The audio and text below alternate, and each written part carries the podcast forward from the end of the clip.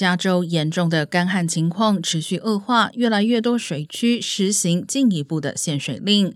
提供羚羊谷、马里布等地用水的洛县自来水厂表示，将要求所有用户减少用水量百分之三十。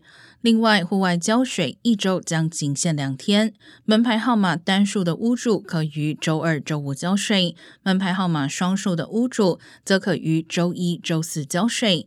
每次浇水时间不得超过十分钟，同时必须在晚上六点后或早上十点前交税。马里布市更将交税时间缩短至晚上八点至早上八点间。